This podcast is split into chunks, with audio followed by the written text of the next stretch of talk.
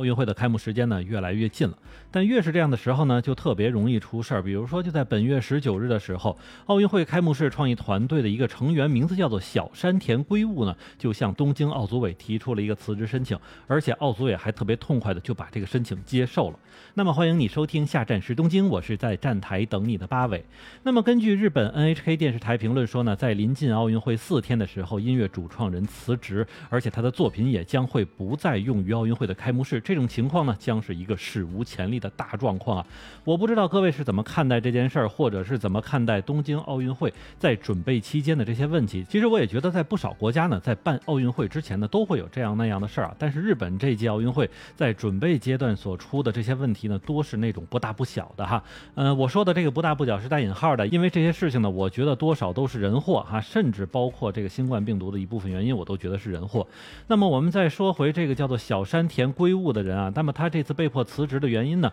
是被人发现他在一九九四年和一九九五年发行的两本杂志中，关于他的采访里面呢，他自己说他在上学的时候有霸凌过残疾人同学的经历。其实这样一听就觉得特别过分了哈，你不但霸凌同学，还是霸凌的残疾人同学。那么说到这个小山田圭吾本人呢，他在日本还算是一个比较有名的音乐制作人，不但是和类似像坂本龙一等等这样的大牌音乐大师合作过，而且他本人还是这个日本涩谷系音乐的代表人。物但不过很多我们中国人知道他的原因呢，还是因为他之前给这个动画片《樱桃小丸子》做过这个片头曲。所以就是这样的一个人呢，他被人扒出了曾经有霸凌同学的这样一件事情哈。小山田圭吾呢，在当年欺负同学时候的这些手段啊，经他自己说还是挺令人发指的。我们在这个节目里就不。多说了，不过小山田同学并没有特别深刻的道歉，而且从当时的采访之中呢，他也只是说，哎呀，自己当时真的是比较过分啊，想借这个机会向对方道个歉。而且根据当时撰文的编辑说呢，小山田在说这个话的时候还是笑着说的。所以如果单纯就这件事本身来说呢，现在的小山田圭吾只是把当年欺负同学和霸凌这件事呢当做是小孩子的不懂事儿，自己呢并没有上升到一个悔过的程度。不过他自己当时也没有想到这个雷呢会扛到现在，而且还真的就把。自己给坑了。其实呢，这件事情被翻出来之后，小山田圭吾还没有想马上辞职，但是呢，自己也觉得不妙啊，所以就在七月十六号的时候呢，发了一份非常长的文章来进行道歉，并且说呢，自己也是因为开幕式在即，所以暂时先不会离开这个开幕式的音乐制作团队。而且当时呢，奥组委也顶了他一把，说现在小山田圭吾呢是在以高度的伦理观为创作活动而献身的创造者之一哈。其实这句话说实话不太通哈，我也不知道这个评价当时是怎么弄来的，但总体来说呢，就是这个人还不错。哈，这个给这个奥运会的作曲呢提供了很大的一个帮助，所以现在先不能把他弄走。不过可能也就正是因为这句话说了之后呢，老百姓就更不乐意了，然后就能看到日本的社交媒体是一片骂声啊。再之后就是民间的残障人士组织也发了一份声明，大意呢就是说绝对不能原谅这样一个欺负残疾同学的人。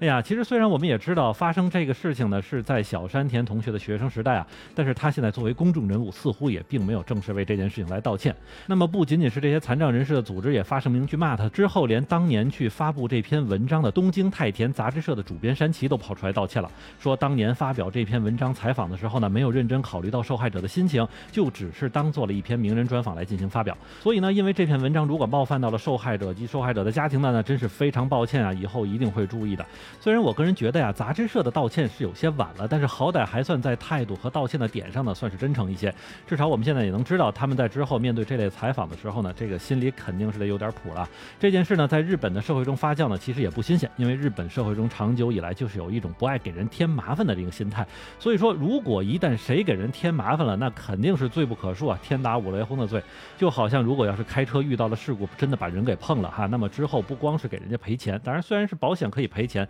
但是。作为肇事方的一方呢，可能得在几年之内都要给人家去上门赔礼道歉。而且当年东京的那个电车事故，我不知道大家是不是还知道啊？就是因为电车稍微超速，结果撞进了民宅。好像这件事情到今年都还在不停的道歉，所以估计可能是要道一辈子歉了。那么也正是因为上面所说的这些呢，从日本媒体给小山田圭吾的这个新闻中的配图就能看出来，有点痛打落水狗的样子。因为以前来看他的配图呢，多少还是挺文艺、挺范儿的那种感觉，但是在这次新闻里的配图，简直就是一个。非常猥琐的男人的形象，就是耸着肩，然后低着头的那种感觉。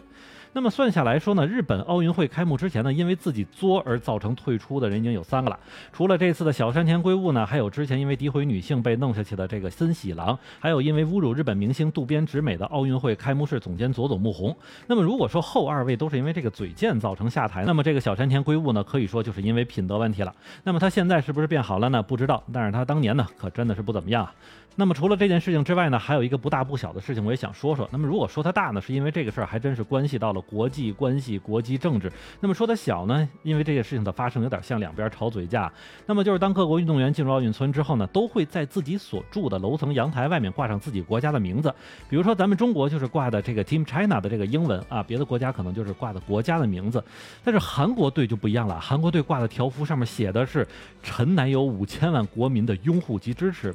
如果乍一听这句话，其实没什么特别的，就是给自己打打气哈。但是研究一下韩国历史就知道，当年韩国名将李舜臣在和日本大名丰臣秀吉的海战中呢，就说过一句类似的话，说是臣还有十二艘战船支持等等这样的话。所以在看完这句话之后呢，日本这边就特别不开心了，直接就有好多媒体去呛韩国队，说啊挂出了反日横幅，并且说韩国队的做法令人惊讶、令人不齿等等。那么在之后呢，民间也就开始闹了，也有这些右翼团体，甚至在韩国队住宿的地方门口呢，去摆起了旧日本。军旗作为示威，那么最后这件事情摆平呢，还是靠了国际奥组委这边哈，因为国际奥组委的相关人士就说了，你们要把这些条幅撤下来，因为这上面的文字呢，可能会让人联想起当年参加战争的将军，而这就违反了国际奥林匹克法宪章的第五十条。而大韩体育委员会就在这狡辩说啊，说我这就是给自己去助威用的这样的一个字哈，没有你们想的那个感觉。但是呢，你们门口摆的那些旧日本军旗的旭日旗，可是确实是违反规则了。那么对于这件事情呢，国际奥组委也表示说呢，奥运会场馆内的旭日旗确实也是违反了第五十条哈。那么所以就与韩方两边共同协商说，那就两边一块撤下来吧，谁也别闹了哈，谁也别吵了。哎呀，所以说到现在为止呢，其实韩国队也算是这个所有代表队里一直不太安分的，因为比如说呢，就像其他国家的代表队呢，虽然比较反感福岛县产的这个食物啊，因为是怕有核辐射嘛，但好歹最后还是吃了。但是韩国队干脆就不吃，而且在这个运动员村旁边包了一个酒店，专门给运动员们去提供这些吃的。其实也就用这个方法来打这个东京奥组委的脸啊。所以我呢也觉得多少这次奥运会的看点将会出现在韩国队和日本队的交锋战之中啊，因为两边估计都还憋着火呢。你？觉得是不是这样呢？那么好吧，感谢你收听，下站是东京，我是在站台等你的八维。